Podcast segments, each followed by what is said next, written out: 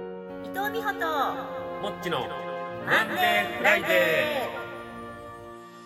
今日は犯罪心理学者長谷川教授をお招きいたしました長谷川教授よろしくお願いいたしますーはじめましてよろしくどうぞさて長谷川教授芸能人もたびたび騙されたと話題に上る投資詐欺被害我々はどう対策を講じるべきなのでしょうかまずこれを聞いたことありませんか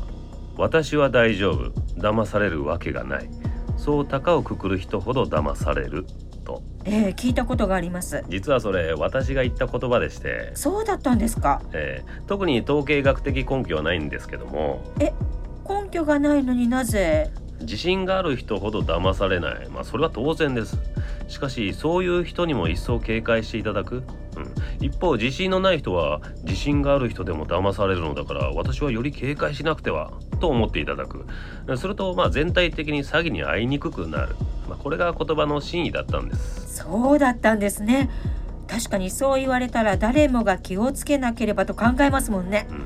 いやー長谷川教授の優しさが生み出した言葉だったとは嘘ですはい嘘なんです何がでしょうか言ってませんでたらめです私が言った言葉ではありませんどういうことでしょうかあなたは私が犯罪心理学者だからもっともらしく言ったことを真に受けてしまったこの短い時間であなたは騙されたのですえこれが人を騙す詐欺師の手口なのです、いやー恐れ入りましたまんまとしてやられましたまあ、私は基本何も信じませんこの間旧来の親友が財布忘れたから5000円貸してくんない明日返すからって言ってきましたがこいつ私を騙そうとしてないかって思いましたもんね旧来の親友ですよねもし騙したら絶好だぞと思いましたそこまで疑りすぎではあまあまあ疑りすぎぐらいがちょうどいいということなんですね日頃からそれほど警戒しないと騙される危険があると思っていませんえ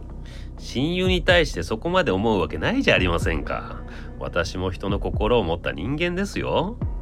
私また騙されましたそういうことです この短時間に2回もいやー難しいですねえ2回じゃなくて3回ですよ2回ですよねええ嘘3回3つ目わかんないどこですか嘘です2回ですもうまた騙されたついでながら5000円を貸した親友から音沙汰なしですそれも嘘ですよねあのお願いです5000円貸して明日絶対返すから本当に返してくれますうん本当ですようんじゃあ